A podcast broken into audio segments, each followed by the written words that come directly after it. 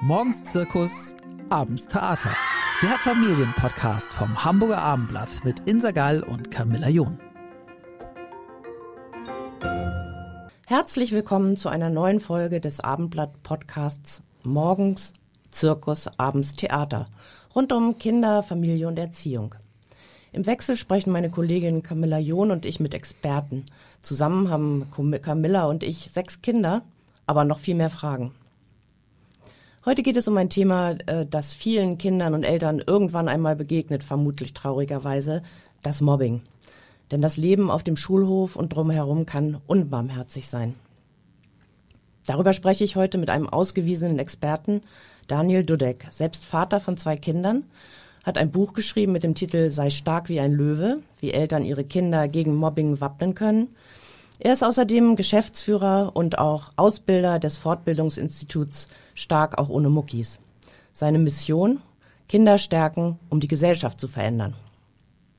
Herr Dudek, herzlich willkommen erstmal bei uns im Podcaststudio. Sie haben selbst eine Geschichte, glaube ich, mit Mobbing, die Sie äh, auch beruflich auf das Thema gebracht hat. Erzählen Sie doch mal. Ja, vielen Dank für die Einladung. Vielen Dank, dass ich hier sein darf. Und ja, es beginnt in meiner Kindheit tatsächlich. Ich sah immer jünger aus als andere, hatte recht wenig Bartwuchs und äh, O-Beine. Mit, mit, als Kind ist es ja schon mal ein Vorteil, wenn man nicht zu viel Bartwuchs das stimmt. hat, als Jugendlicher.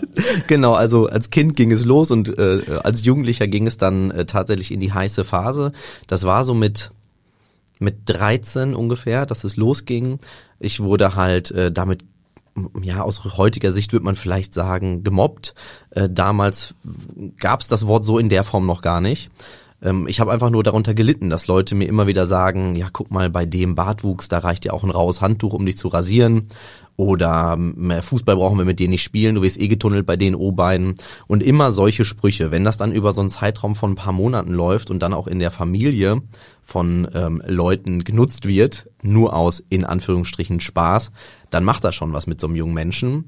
Bei mir war es dann leider so, dass ich mh, die Lösung meiner Probleme leider darin fand, dass ich mich den Leuten angeschlossen habe, die mich eigentlich kurz vorher noch so ein bisschen schikaniert haben und dann selber auf die Täterseite abgerutscht bin. Aber jetzt nicht, weil ich dachte, hey, es ist eine total gute Idee, Menschen zu kränken, sondern einfach, weil ich Sorge hatte, dass es mich wieder trifft, wenn ich nicht mitziehe. Und somit kenne ich heute beide Seiten aus eigener Erfahrung. Also einmal das Leid unter diesem, wie ich es ja im Buch auch schreibe, Dämon Mobbing, aber auf der anderen Seite auch diese ähm, Hilflosigkeit teilweise mit dem Thema und daraus dann noch die falschen Schlüsse zu ziehen, nämlich selber Täter zu werden. Wie sind Sie persönlich denn da rausgekommen? Also bei mir war es so, dass ich irgendwann für mich entdeckt habe, ich habe scheinbar auch Stärken, neben den ganzen Minderwertigkeitsgefühlen, die ich hatte. Und das war bei mir tatsächlich Reden. Mhm. Also ich habe irgendwann gemerkt, ich kann ganz gut reden. Und dann war ich in der Theater AG. Da habe ich das erste Mal gesehen, ach okay, ich, es gibt einen Raum in meinem Leben, da bin ich weder Opfer noch Täter, da bin ich einfach gut, wie ich bin. Mhm heute mit meinem jetzigen Wissen weiß ich, ich habe damals den Fokus irgendwann auf das Gute richten können. Das hat aber noch nicht die Lösung gebracht. Es war aber so der erste Schritt heraus. Ich bin dann Erzieher geworden, nicht weil ich äh, dachte, das wäre ein guter Beruf für mich, sondern ich hatte damals Sorge, mit Männern zu arbeiten, weil ich dachte, so ich bin ja kein Mann. Also habe ich mir einen Beruf gesucht, tatsächlich, wo ich dachte, da gibt es so wenig Männer wie möglich. Das ist ziemlich frauendominiert. Das ist sehr frauendominiert, mhm. genau. Und dann dachte ich, super, da kann ich dann äh, sein, wie ich, wie ich will und muss mich nicht minderwertig fühlen. So war halt mein Glaubenssatz damals. Das ist heute aus heutiger Sicht natürlich alles auch so ein bisschen mein Thema gewesen. Aber genau, so wurde ich Erzieher. Aus einem schlechten Realschüler wurde dann ein Einser Fachabiturient. Ich entdeckte plötzlich, ich, da steckt ja viel mehr in mir. Ich habe gelernt, auf das Gute in meinem Leben zu gucken. Ich habe gesehen, ach, Kinder stärken, das, das macht was, also das, das bedeutet mir viel, weil ich gemerkt habe, ich hätte ja vieles so gar nicht erleben müssen. Hätte ich vielleicht gewisse Strategien schon früher lernen können. Gleichzeitig wurde ich Kampfkunsttrainer in einem äh, Verband als angestellter Trainer. Und diese Kombination aus den beiden Dingen, die Erzieherausbildung, dass ich diese Kampfkunstschulen leiten durfte, haben dazu geführt, dass ich das komplette Umfeld, mit dem ich zu tun hatte, hinter mir gelassen habe. Und die Kinder und Jugendlichen meiner Kampfkunstschule haben mich gefragt, Daniel, wenn wir jetzt nur mit Worten schikaniert werden, bringt uns das selbst verteidigen, nichts, das ist ja körperlich, was machen wir da? Und so begann dann die Reise, dass ich mich diesem Thema vollumfänglich gewidmet habe. Und das auch heute zu Ihrem Beruf gemacht haben im Ja. Grunde. Ähm, Sie bezeichnen Mobbing als ein Virus, ganz aktuell, das man Mhm. Ja. eindämmen muss, damit es die Gesellschaft nicht zerstört. Ja.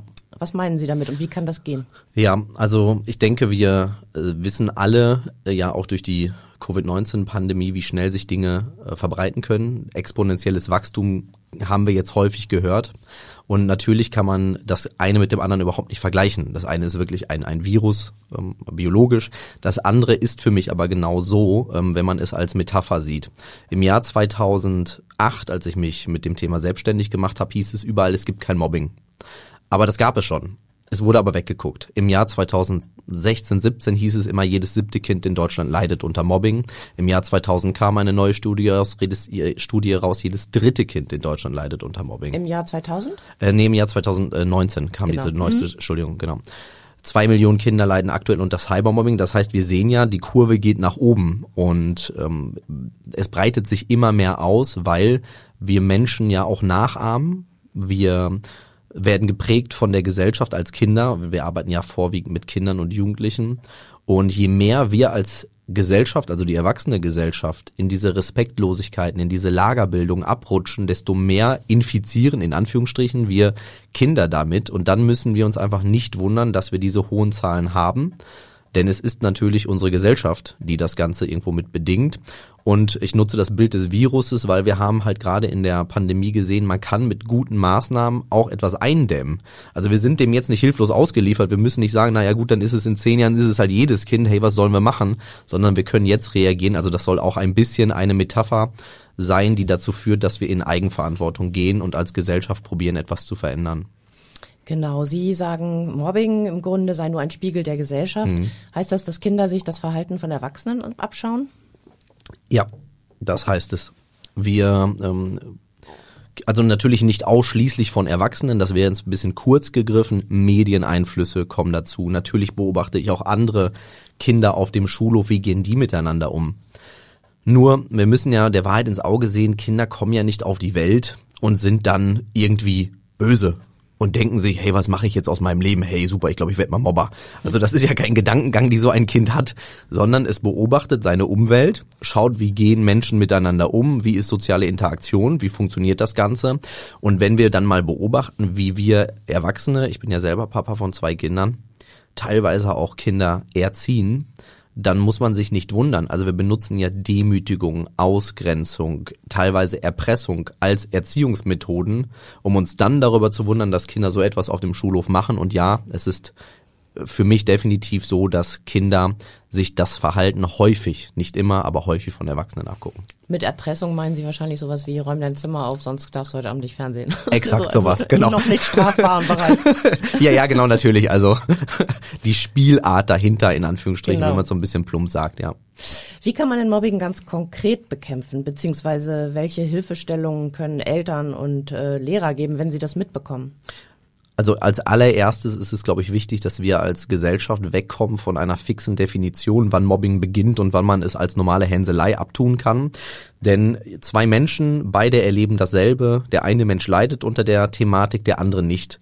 Das heißt, wir müssen eigentlich eher wieder hinkommen zum echten Dialog mit den Schülerinnen, Schülern, mit den Kindern und schauen, wenn du als Individuum leidest und wenn es nur, na, also nur ist ja auch schon sehr wertend, aber und wenn es schon nach zwei Tagen so ist, dass du dieses dieses Gerede nicht mehr aushältst, dann fühlst du dich individuell gemobbt. Und ob eine Definition sagt, das muss über einen längeren Zeitpunkt von mehreren Menschen gegen eine Einzelne, das ist irrelevant in dieser Stelle. Also sollten wir ähm, als Lehrer, wenn wir über die sprechen, wirklich hinschauen und probieren, das einzelne Kind zu sehen. Ich weiß, ist nicht immer leicht, aber das wäre wichtig. Wir müssten den Kindern Möglichkeiten geben, die ihnen wichtigen Bedürfnisse nach zum Beispiel Aufmerksamkeit, Anerkennung, nach äh, Respekt, danach gesehen zu werden, teilweise auch im Mittelpunkt zu stehen. Wir müssten ihnen helfen, diese Bedürfnisse stillen zu können, ohne dafür sozial unverträgliche Dinge wie Mobbing nutzen zu müssen. Also sprich, ich glaube, wir müssten wieder mehr hinkommen, den, die Kinder so zu sehen, wie sie sind, mit all ihren Stärken, Wünschen und Bedürfnissen und ihnen dann helfen, Verhaltensweisen zu etablieren, die das Ganze ermöglichen, also meinen Wunsch nach Aufmerksamkeit ermöglichen, ohne dass ich dafür aber drei andere Leute diskreditieren muss. Und das ist, glaube ich, schon ein Weg, den wir gemeinsam als Gesellschaft gehen müssten und wo im besten Fall alle anpacken. Machen Sie es mal ganz konkret, Ja. wenn Eltern merken, dass ihr eigenes Kind gemobbt wird. Ja. Woran merkt man das überhaupt? Okay, das wäre jetzt die andere Seite. Genau, wenn, ähm, wo, ja, also ganz unterschiedlich. Es gibt Kinder, denen merkt man es überhaupt nicht an. Mir hat man es in der Familie schlecht ansehen können in meiner Kindheit, weil ich habe das überspielt. Ich wollte halt auch zu Hause nicht, dass das ein Thema ist, weil ich dachte, ey, ich habe das in der Schule schon. Ich will jetzt nicht, dass ihr mich zu Hause auch noch bemitleidet. Hier will ich einfach der Daniel sein, lasst uns eine gute Zeit haben. Meine Eltern konnten mir das nicht anmerken. Also gibt es da jetzt auch keine Norm, wenn sich allerdings ein Kind zurückzieht, plötzlich ähm, auf einmal sehr traurig wirkt, Dinge äußert wie ich möchte nicht mehr in die Schule und wir eigentlich davon ausgehen können, es liegt nicht daran, dass die schulische Leistung nachlässt und es Angst vor mir als Elternteil hat, dann kann es theoretisch Mobbing sein. Aber es kann auch viel anderes sein. Heißt also auch hier geht's für mich wieder darum, ich glaube, wenn Eltern eine gute Beziehung zu ihren Kindern haben und die Kinder wissen, ich kann zu meinen Eltern immer kommen, egal was ist, ich werde dafür nicht bewertet. Und da sind wir schon beim Thema. Häufig bewerten wir Kinder natürlich, wenn sie auf uns zukommen mit Themen. Das machen wir unbewusst. Wir ordnen immer etwas ein und dann rutschen uns auch mal so Sprüche raus wie, na, so schlimm ist das doch noch gar nicht oder da brauchst du auch jetzt nicht wütend sein. Ach Mensch, da brauchst du keine Angst haben. Der Jonas hatte da auch nie Angst vor. Und wenn so etwas vermehrt auftritt, verliert das Kind natürlich das Vertrauen. Also hier würde ich vorher ansetzen wollen und sagen, wir müssten allgemein als in der Eltern-Kind-Beziehung darauf achten, dass die Beziehung auf einer sehr, sehr, sehr, sehr tragfähigen, tragfähigen Säule steht, dass die Kinder immer zu uns kommen können. Und ich würde regelmäßig reflektieren, zum Beispiel als Abendritual. Wie war der Tag? Ist heute was Außergewöhnliches passiert? Das ist also nicht nur in so Momenten, wo ich glaube, jetzt müssen wir aber reagieren, zur Norm wird, miteinander zu reden, sondern dass ein offener Austausch in der Familie eigentlich immer stattfindet. Und konkret, was können dann zum Beispiel Eltern tun, wenn sie Ja. sowas mitbekommen? Wenn Sie das mitbekommen, gibt es verschiedene Möglichkeiten. Ich würde im ersten Schritt das Kind, also mein eigenes Kind probieren zu stärken. Heißt also zum Beispiel, wenn es um ähm, verbales Schikanieren geht. Also es werden Dinge erzählt über das Kind, wo mich, wo sich mein Kind jetzt gemobbt fühlt. Dann würde ich probieren, mit den Kindern herauszuarbeiten, dass das Gefühl natürlich absolut okay ist, dass es da ist, aber ich würde schauen, was brauchst du, damit du dich gar nicht mehr so von, davon gestört fühlst. Also was müsstest du jetzt noch für, jetzt kommt so ein bisschen das Coaching, spreche, ich entschuldige mich dafür, welche Ressourcen müsstest du jetzt bekommen und anzapfen, damit du es schaffst, dass es dich nicht mehr verletzt.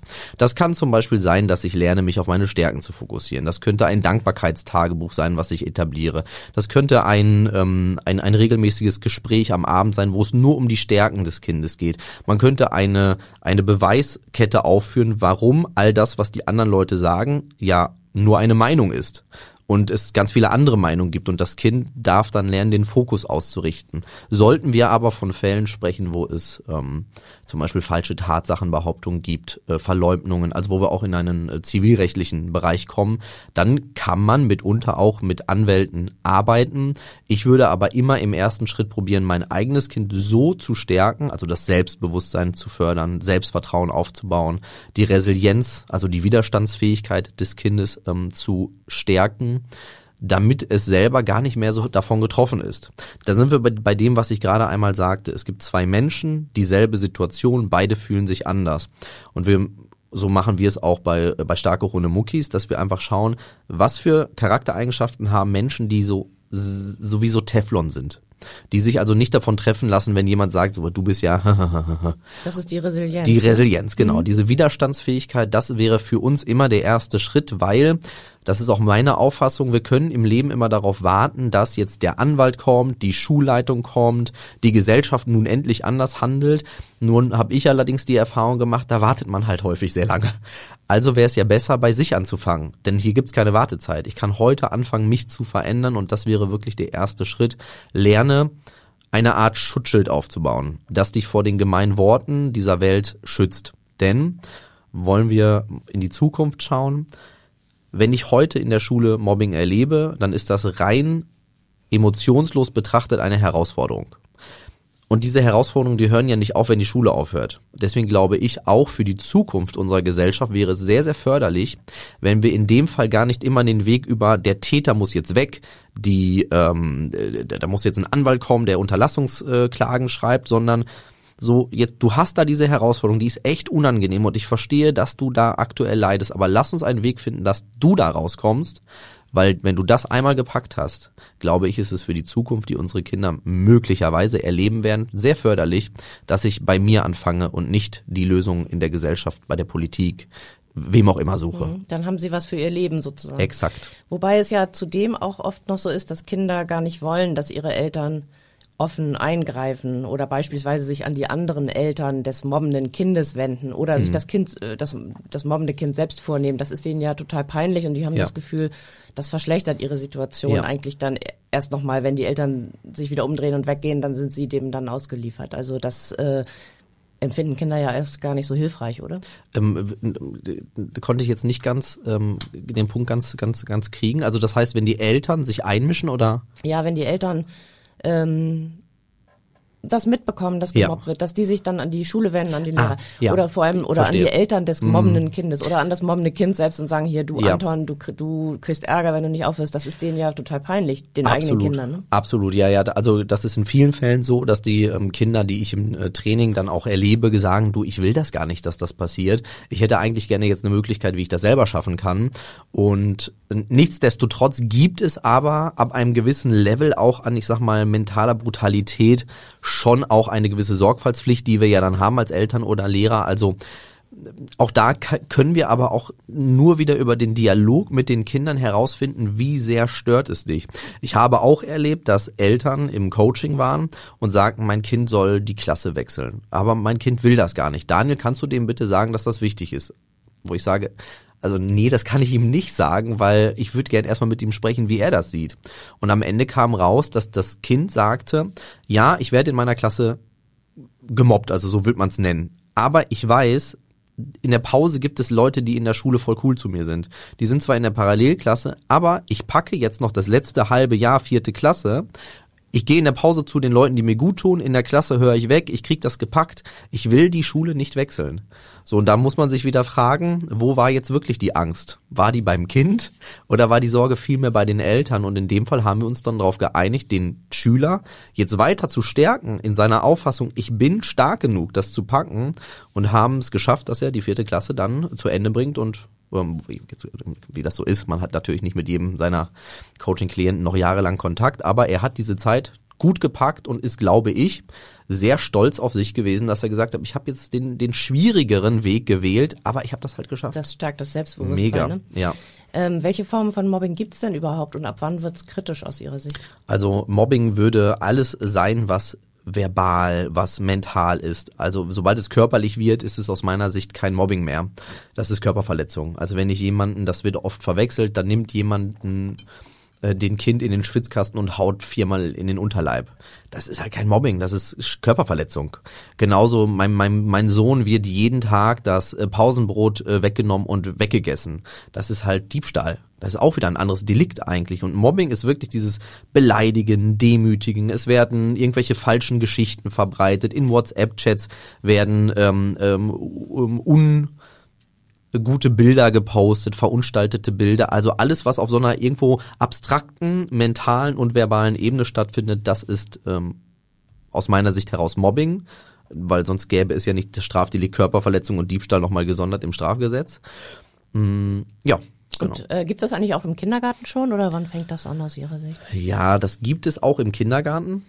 Ähm, also ja, das gibt es auch im Kindergarten. Lassen wir es so stehen. Mhm. Aber wahrscheinlich noch nicht ganz so raffiniert, wie es dann ja, später wird. Ja, genau. Das ist dann wirklich so, die du bist doof, ich spiele nicht mehr mit dir, Mädchen sind doof, Jungs sind doof, all sowas. Sie hatten das schon so ein bisschen angesprochen, die sozialen Medien ja. ähm, haben das ja nochmal ganz stark verstärkt, oder? Also die Möglichkeiten zu mobben, nicht nur von Angesicht zu Angesicht sich zu hänseln, sondern da ist ja ein riesiges Feld, was sich aufgetan hat. Absolut. Ja, und das ist tatsächlich auch ein Problem, denn früher, so war es, ich kenne es noch aus meiner Zeit, ich bin mit diesen Schwenkbussen, das mögen einige Zuhörerinnen und Zuhörer kennen, das waren die mit diesem Gelenk in der Mitte. Wir sind damit nach Hause gefahren nach der Schule und ich wusste, diese Schwenkbusse sind für mich minus 15, minus 20 Minuten, weil wenn ich 15-20 Minuten in diesem Bus aushalte, dann steige ich zu Hause aus und dann ist Ruhe. Da verfolgt mich nichts in meiner Hosentasche. Da weiß ich, da ploppt nicht nachher noch eine Insta-Nachricht oder eine TikTok- oder Snapchat-Nachricht aus. Heute ist das Mobbing nicht auf einen Ort begrenzt, an dem ich die Leute dann wieder treffe, sondern es ist nonstop da, wenn ich die Medien beibehalte, in denen das stattfindet. Und damit haben wir eigentlich auch eine Lösung. Das ist natürlich die, die die wenigsten Kinder und Jugendlichen hören wollen. Wenn du weißt, das Spielfeld, auf dem du dich da begibst, jeden ähm, Tag, wenn du dein Smartphone anschaltest, ist dein Spielfeld was kränkend, ist ein Spielfeld, wo du sagst, da komme ich gar nicht mit klar, dann muss man sich irgendwann und ich weiß, das ist schwer und ich weiß, das will auch keiner hören, die Frage stellen, warum betrete ich täglich das Spielfeld, in dem ich gefault werde? Es macht halt keinen Sinn. Und auch da gibt es dann aber verschiedene Methodiken davor, bevor ich das alles lösche, lerne zu wissen, wie man ähm, Personen sperrt oder meldet. Oder anders gesagt, hier hören ja mehr Eltern äh, zu, liebe Eltern, ich glaube, das Wichtigste ist, dass wir die Medien und vor allem die Apps, die die Kinder heutzutage benutzen, besser kennen, als es unsere Kinder tun. Leider ist es aber häufig andersrum. Die Kinder müssen den Eltern erklären, wie die Apps funktionieren. Und damit sind natürlich die Regularien, die die Apps auch bieten. Wo kann ich unangemessene Inhalte melden? Wie kann ich einen Quellcode einer Webseite mit Rechtsklick speichern, um Beweise zu sichern, falls es sich ja auch gerade im Internet um weitaus schlimmere Delikte handeln kann, wie Identitätsdiebstahl, wo halt auch Mobbing aufhört. Also da sind wir wieder in einem komplett anderen, ja auch strafrechtlich oder zivilrechtlich relevanten Bereich. Oder Nun auch das Veröffentlichen von sehr unangenehmen oder unpassenden Bildern. Absolut, genau. Und einmal im Internet das wissen wir mhm. immer im Internet. Hier äh, ist dann tatsächlich aber auch eine juristische Seite mit drin und ich bin kein Anwalt, deswegen äh, tue ich mich schwer, hier in irgendeiner Weise in diese Juristerei abzudriften. Es ist aber definitiv, wenn es um den Diebstahl von Identitäten geht, kein Kavaliersdelikt mehr. Ähm, sollten Eltern dieses äh, Material runterladen, wenn sie es ja. bemerken? Ja, also ich würde das empfehlen, dass äh, Screenshots gemacht werden, beziehungsweise ähm, der Quellcode einer Webseite, das geht dann eher am Desktop-PC oder am Laptop. Das kann man, wenn man auf den Rechts, äh, Rechtsklick drückt und dann äh, Seitenquelltext anzeigen. Wenn man den kompletten Quelltext dann kopiert in eine ähm, Schreibdatei, kann man das sichern und Experten können damit auch arbeiten. Ich muss allerdings auch dazu sagen, ich habe mal in einer Schule erlebt, dass ein Mädchen ähm, absolut ähm, unangebrachte Bilder geschickt bekommen hat im Chat von der Klasse. Ähm, also sie hat es von einigen aus der Klasse bekommen. Sie hat in dem Fall die App komplett gelöscht und äh, alles vom Handy geschmissen. Daraufhin wurde sie dann von Seiten der Schule kritisiert. Sie hätte doch erstmal alles sichern müssen und das wäre absolut nicht gut gewesen, wo ich mir denke, mh, hm, also finde ich sehr grenzwertig diese Aussage, weil ja, natürlich wäre es besser gewesen, aber jetzt ein Kind dafür zu kritisieren, dass es eine klare Entscheidung trifft, ey, das Spielfeld, das stört, ich verlasse das Spielfeld, das fand ich dann auch sehr unglücklich ähm, gewählt. Also sprich, manchmal ist auch der der drastische Schnitt, die Dinge zu verlassen, in denen das passiert, ein guter Schnitt. Und auf jeden Schritt. Fall sollten Eltern, haben Sie ja gesagt, äh, im Bilde sein, was ja. ihre Kinder in den sozialen Medien nutzen und was ja. sie da bekommen und so und sich nicht davor sträuben, auch mal diese Apps runterzuladen. Also die Diskussion hatte ich auch mit Eltern. Ich lade mir diese Apps aber nicht runter, das ist ja wegen Datenschutz. Ja, aber du erlaubst deinem Kind diese App. Also das ist doch irgendwie, da ist doch was nicht im Gleichgewicht. Also ja, ich würde die Spielfelder meiner Kinder probieren besser zu verstehen, als es meine Kinder können. Ja. Mhm. Das ist sicherlich ein guter Tipp, wenn auch anspruchsvoll. Ja, sehr anspruchsvoll teilweise. Kommt es eigentlich häufiger vor, hm, so wie in Ihrem persönlichen Beispiel, dass Kinder, die selbst Mobbing ausgesetzt waren, dann auch in der Folge zum Täter werden und selbst mobben? Ja, das kommt vor. Ähm, das ist, es sind ja in dem Fall auch eher Mitläufer. Also wenn wir Mobbing als System betrachten, haben wir einmal das vermeintliche Opfer, den vermeintlichen Täter oder die Täter.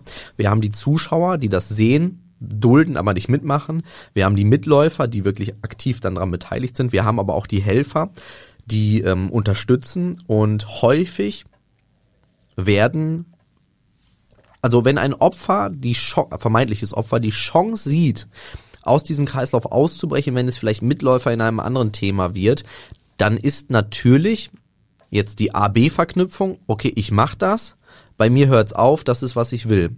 Zum Beispiel war ich kein Kind, was empathielos war. Ich habe sogar verstanden damals, wie sich die, die dann vermeintlichen Opfer von uns fühlten, aber ich konnte das wegdrücken, dieses Gefühl, einfach nur, weil ich so eine Angst hatte, selber wieder gemobbt zu werden.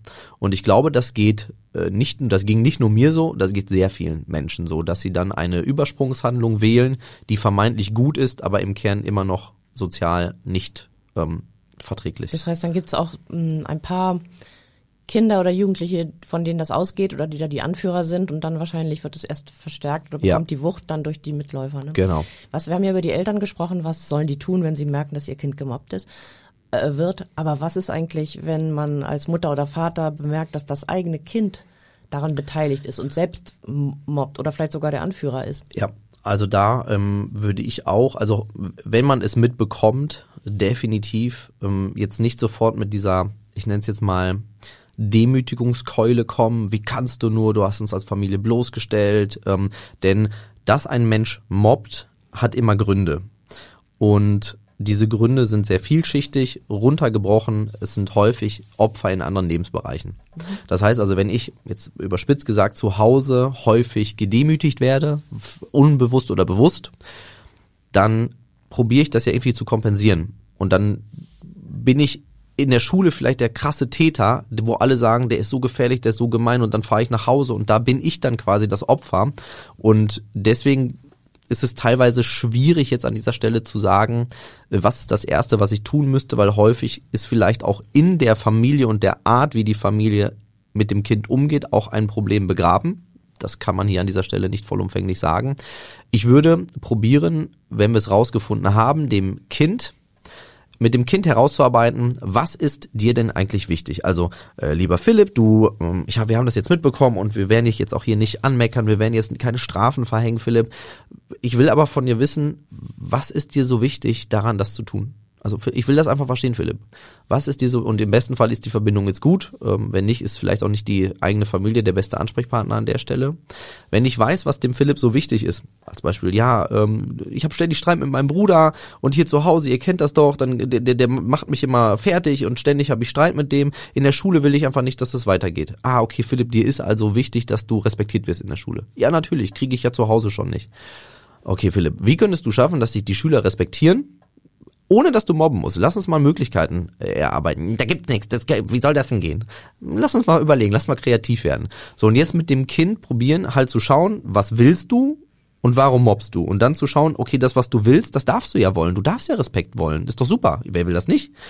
Aber vielleicht gibt's bessere Wege. Und das äh, würde dann ein etwas längerer Weg sein natürlich, als wenn ich einfach sage, du kriegst jetzt fünf Wochen Hausarrest, du gehst nicht mehr raus und dann wirst du schon mal überlegen, was du in deinem Leben alles falsch gemacht hast.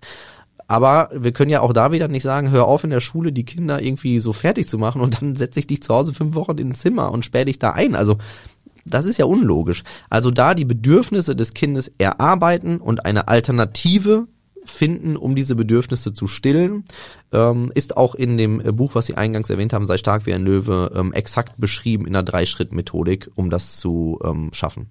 Sie bieten ja Coaching auch an. Äh, coachen Sie auch Schüler oder Jugendliche, die selbst mobben? Also ist das auch ein Teil Ihrer Arbeit? Ja, wir bei ähm, Starke Runde Muckis, wir unterscheiden tatsächlich, deswegen sage ich immer vermeintliche Opfer, vermeintliche Täter, das klingt vielleicht manchmal so ein bisschen, äh, vielleicht auch verwirrend. Wir sehen erstmal alle Parteien als das an, was sie sind, Menschen mit Bedürfnissen, die probieren aus irgendeiner ähm, Möglichkeit heraus, nämlich ihrer besten Möglichkeit, diese Bedürfnisse zu stillen. Das, äh, der, der Täter tut das mit Mobbing, dass der Mitläufer tut das durch Mitmachen, damit er nicht selber wieder in das Problem kommt. Selbst das Opfer probiert äh, durch seine Verhaltensweisen, die es an den Tag legt, sich Bedürfnisse zu stillen. Und was wir machen ist, wir schauen halt, dass wir jede Personengruppe innerhalb des Systems Mobbing befähigen, in ihr sogenanntes bestes Ich zu kommen. Also sprich, eine, dass alle Wege finden, ihre Bedürfnisse zu stillen, ohne andere kränken zu müssen.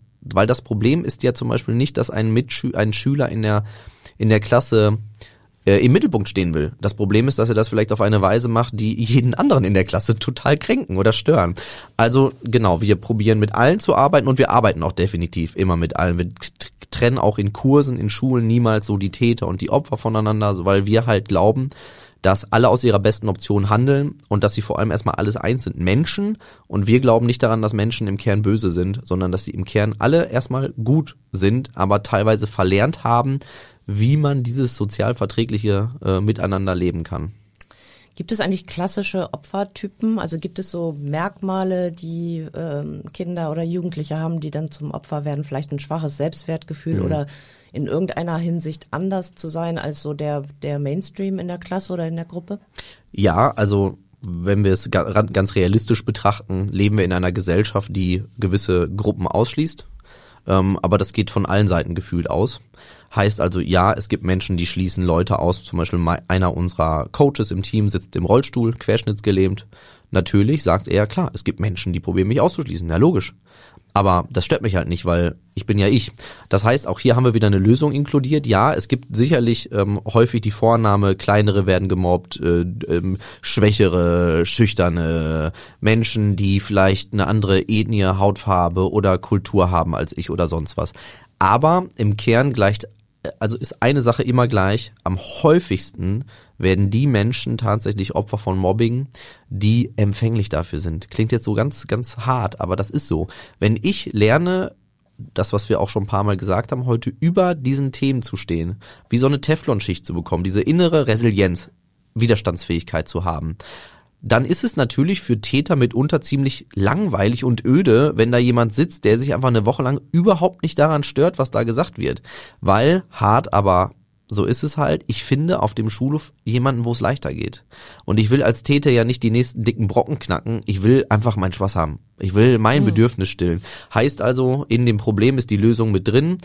Es geht immer um die Förderung des Selbstwertes, der Selbstliebe, des Selbstbewusstseins, des Selbstvertrauens bei allen Tätern wie Opfern. Ich habe bei meiner Vorbereitung hier auf das Gespräch was gefunden, was ich sehr interessant fand. Und zwar haben Täter, äh, Forscher offenbar herausgefunden, dass auch der Erziehungsstil mit darüber entscheiden kann, ob ein Kind zum Mobbingopfer wird. Also wie hm. das Elternhaus ist, hatten Sie ja schon gesagt. Das ja. hat ja schon spielt eine Rolle. Ein besonders strenges Elternhaus schaffe demnach keine guten Voraussetzungen, dass das Kind gut im Miteinander unter Gleichaltrigen besteht. Im Gegenteil, das habe ein erhöhtes Risiko, zum Opfer zu werden. Ebenso versäumen das dieser Forschung zufolge übermäßig behütende Eltern ihren Kindern das Rüstzeug mitzugeben, um dann bei äh, Auseinandersetzungen auf dem Schulhof oder im Klassenraum sich durchzusetzen oder das an sich abperlen zu lassen. Am wenigsten würden die Kinder gemobbt, deren Eltern zu Hause zwar auf klare Verhaltensregeln achten, aber emotionale Wärme und Geborgenheit vermitteln. Klar, das wollen wir alle. Und die Kinder, ähm, auch vielleicht die Geschwister äh, untereinander Konflikte bis zu einem gewissen Grad, also kleinere Konflikte, dann auch mal selbst untereinander auszutragen, anstatt da immer einzugreifen. Hm. Was sagen Sie dazu? Ich unterschreibe das.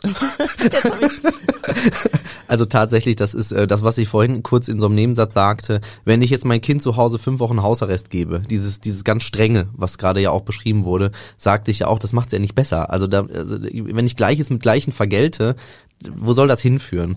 Genauso das sehr überbehütende, ähm, das ist natürlich klar, wenn mein Kind nie lernt, dass es selber wirksam ist. Also meine Kinder zum Beispiel, die durften sehr früh sehr viel ausprobieren. Also die, wenn die alleine auf eine, auf eine ähm, Rutsche klettern wollten, dann stand ich natürlich dahinter und wäre auch ein, ein doppelter Boden gewesen. Aber wenn dann ähm, meine Tochter sagte, Papa, ähm, das ist schwer, helf mal, habe ich gesagt, nein, ich glaube daran, dass du das alleine kannst. Ich stehe hier, alles gut, aber das wirst du schon alleine schaffen. Und jetzt, wenn ich überbehütend wäre, würde ich ja schon noch nicht mal die Möglichkeit geben, dass sie überhaupt auf die Rutsche dürfte. Und damit sieht man ja schon, in dem einen Fall lernt mein Kind, ah, ich muss mich auf mich verlassen können, ich bin wirksam. Auf der anderen Seite lerne ich eigentlich nur, andere müssen mich behüten. Und ja klar, begünstigt das Mobbing. Also, und sich rauszuhalten, ja. vielleicht auch aus kleineren Streitereien. Unbedingt, unbedingt, ja. Hm, sagen Sie doch mal, ähm, ähm, wie, wie groß ist denn die Chance für ein Kind, Opfer von Mobbing, Mobbing zu werden? Gibt es da tatsächlich verlässliche äh, Zahlen? Weil das ja. gibt ja ein riesen Dunkelfeld, denke ich. Ne? Genau. Also aktuell ging durch die Medien im Rahmen der Covid-19-Pandemie, dass zwei Millionen Kinder aktuell in Deutschland unter Cybermobbing leiden. Wer da der Initiator der Zahl war, weiß ich leider nicht. Ging auf jeden Fall groß durch die Medien. Und in der Studie der Bertelsmann Stiftung, ähm, da wurde erarbeitet, dass jedes dritte Kind unter Mobbing leidet. Das heißt jetzt ganz wichtig, zumindest so wie ich dies gelesen habe, die ganzen Recherchen, heißt das nicht, dass jedes dritte Kind aktuell gemobbt wird, sondern dass zum Beispiel man jemanden kennt, der schon mal gemobbt wurde und man jetzt deswegen Angst hat, es könnte einen selber treffen, dass ich, dass man aktuell wirklich gemobbt wird, dass man schon mal gemobbt wurde. Heißt also aber im Umkehrschluss, jedes dritte Kind in Deutschland hat zumindest Angst davor, dass es gemobbt werden könnte. Und das alleine ist schon, glaube ich, eine Zahl, die kann man als Gesellschaft nicht wegwischen als, ach komm, so schlimm ist schon nicht. Jedes dritte Kind in Deutschland, was Sorge hat, davor gemobbt zu werden, das ist eine Katastrophe. Und manchmal ähm, bemerkt man das gar nicht, also gibt es keine äußeren Zeichen. Manchmal aber also gehen ja die Folgen von Kopfschmerzen und ja. Appetitlosigkeit oder Konzentrationsstörung über bis hin vielleicht sogar zu Selbstmordgedanken. Ja. Wo ist denn der Punkt, wo Sie sagen würden, da muss man jetzt einen Experten mit einbeziehen? der Punkt, wo, wenn ich als Familie merke, ich, ich komme hier definitiv nicht weiter. Und das muss nicht dann sein, wenn der Suizidgedanke schon geäußert wurde, sondern das kann ja teilweise auch einfach sein, wenn ich merke, ich finde keinen Zugang mehr zu meinem Kind und das verschließt sich immer mehr.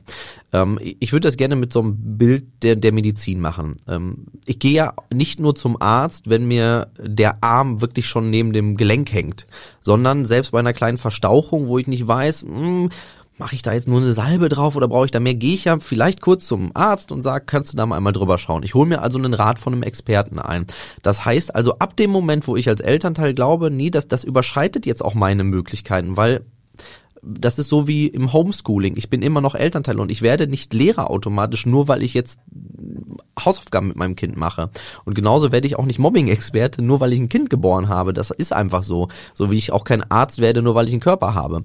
Und deswegen würde ich da wirklich sagen, sobald ich merke, ich komme hier nicht weiter und sobald in meinem Bauch eigentlich diese, dieser natürliche Kompass mir sagt, ich brauche Input, dann würde ich ihn mir holen. Ob das dann immer sofort ein Coach sein muss, das sei jetzt auch mal dahingestellt. Vielleicht ist das im ersten Schritt auch mal die Schulsozialarbeit.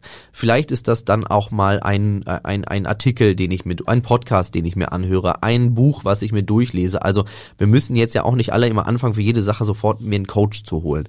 Nur ab einem gewissen Level wird mir auch ein Buch, ein Podcast oder ähm, eine Recherche im Internet nichts mehr bringen und dann wäre der Weg zu einem Experten definitiv anratsam. Jetzt in der Corona-Pandemie liegen die Nerven ja bei allen ziemlich bloß, muss man sagen. Mhm. Hat sich dadurch auch das Mobbing derzeit verschärft, verstärkt? Da ähm, kriege ich ganz unterschiedliche Dinge mit. Wir sind ja eine recht große Community. Wir bilden ja Menschen aus, dass sie als Coaches ähm, in äh, Deutschland, Österreich, der Schweiz, wir haben in Malaysia, in Bali, in London, in Ungarn, in Belgien Trainerinnen und Trainer. Und da kriege ich ganz unterschiedliches wiedergespiegelt. Die einen, die sagen, die Familien bei mir, mit denen ich aktuell arbeite, die sind mehr zusammengerückt. Wiederum andere berichten, das ist die Vollkatastrophe, was gerade los ist. Also ich habe leider noch keinen gefühlten, wirklichen, also ich selber bin teilweise tagesmäßig, dass ich denke, ah gut, es geht bergauf wieder und dann am nächsten Tag höre ich wieder Botschaften, wo es ähm, ganz, ganz üble ähm, Geschichten gibt. Ich glaube, auch hier gilt dasselbe wie eigentlich immer es gibt aktuell Menschen, Familien, die schaffen das sehr gut mit der Pandemie umzugehen. Die finden sogar wieder mehr zu sich. Aber es gibt auch einen ganz großen Teil in der Gesellschaft und ich glaube, die Dunkelziffer ist viel, viel höher, als wir es äh, teilweise glauben, ähm, die sehr, sehr darunter leiden, was ähm, passiert. Also ich, ich bin jetzt mal rum. Ähm, in meinem Umfeld waren Leute, die immer gesagt haben, das ist doch nicht so schlimm, wenn ich jetzt zu Hause bleibe. Und ich sage, ja, du gehst gleich in deinen Garten, setz dich auf die Terrasse und deine Kinder gehen aufs Trampolin. Und jetzt stell dir vor, du wohnst im zwölften Stock mit fünf Leuten in zwei Zimmern. Da will ich aber mal hören, wie du mir sagst, das ist nicht schlimm. Und genau diese äh, Leute, ich glaube, die werden teilweise auch viel zu wenig gesehen aktuell. Und ich denke, dass es daher auch wieder wichtig war, aber ich bin kein Gesundheitsexperte, deswegen bitte ganz richtig einordnen. Ich sage das nur aus meinem Erfahrungsschatz heraus, dass die Schulen unter gewissen Bedingungen wieder geöffnet haben, um genau diesen Menschen wieder einen Ort zu geben, wo sie gesehen werden können. Weil gerade wenn es dann zu Hause auch in Richtung ähm, Gewalt geht, wird das nicht gesehen, wenn ich nirgendwo bin. Ähm, und ich glaube, nachdem wir dann wieder zu einem gewissen Alltag übergehen ähm, werden, werden wir, dann werden wir sehen, was kaputt gegangen ist. Das stimmt. Das war sehr interessant. Wir haben viel gelernt.